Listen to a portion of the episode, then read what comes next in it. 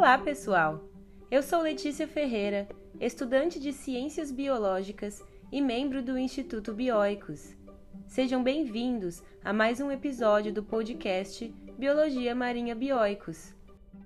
Talvez você já tenha ouvido falar sobre o branqueamento de corais e os problemas que este fenômeno pode causar para o nosso planeta, não é?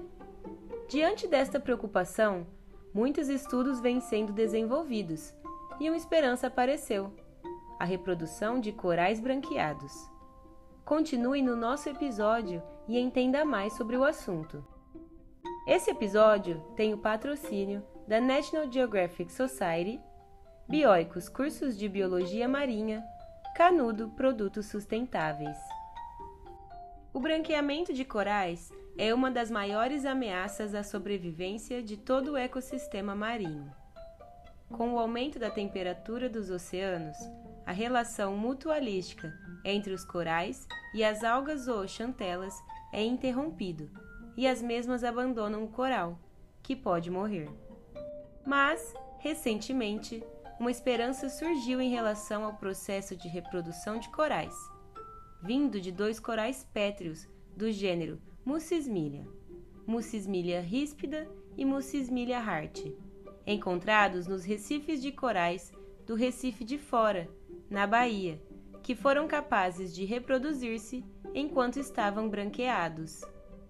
A observação deste acontecimento aconteceu na base de pesquisa do projeto Coral Vivo.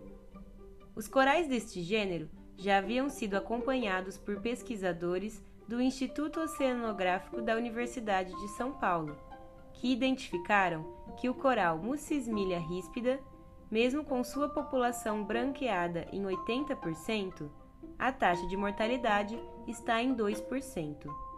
O processo de reprodução, principalmente a gametogênese, que é a formação dos gametas, requer um gasto energético muito grande. Sendo assim, a disponibilidade de alimentos durante esse processo é fundamental, mas os corais branqueados geralmente possuem pouca ou nenhuma energia que possa ser utilizada no processo. Entretanto, a resistência das espécies Mucismilia hart e Mucismilia ríspida ao aumento da temperatura e, consequentemente, ao branqueamento, possui algumas explicações. Dentre elas estão o formato do seu esqueleto, a tolerância a águas turvas, a sobrevivência em maiores profundidades, os nutrientes disponíveis e as relações simbióticas mais flexíveis.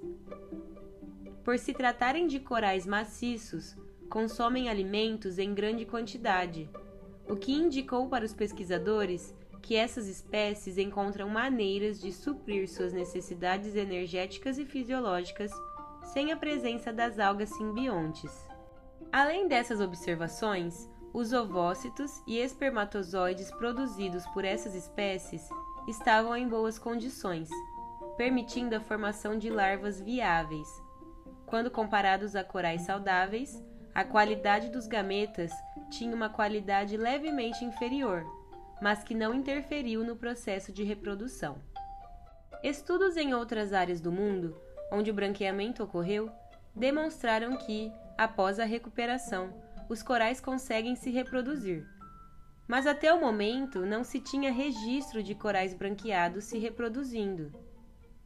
Essas descobertas científicas apontam uma esperança para a recuperação dos corais frente ao branqueamento e estresse térmico, além de indicar que os corais presentes no sudoeste do Atlântico possuem uma resistência particular em relação a esses eventos, sendo considerados um refúgio para as mais diversas espécies por muitos especialistas.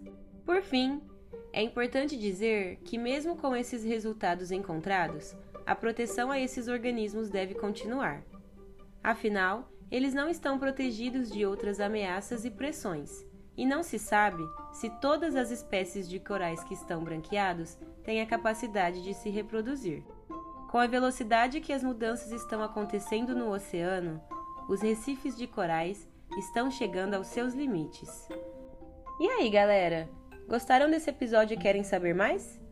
Esse podcast foi baseado em um artigo publicado na nossa revista Biologia Marinha de Divulgação Científica do Instituto Bioicos, de autoria de Luane Rodrigues, Fernanda Cabral Jerônimo, Aline Pereira Costa, Rafaela Duarte Silveira e Douglas Peiró. Acessando os links na descrição, você poderá acessar esse artigo e será redirecionado ao nosso portal bioicos.org.br. Por lá, você apoia o Instituto apoiando a você mesmo, se inscrevendo nos nossos cursos e adquirindo os nossos e-books. Por hoje foi isso, pessoal. Aqui é Letícia Ferreira e até um próximo episódio. thank you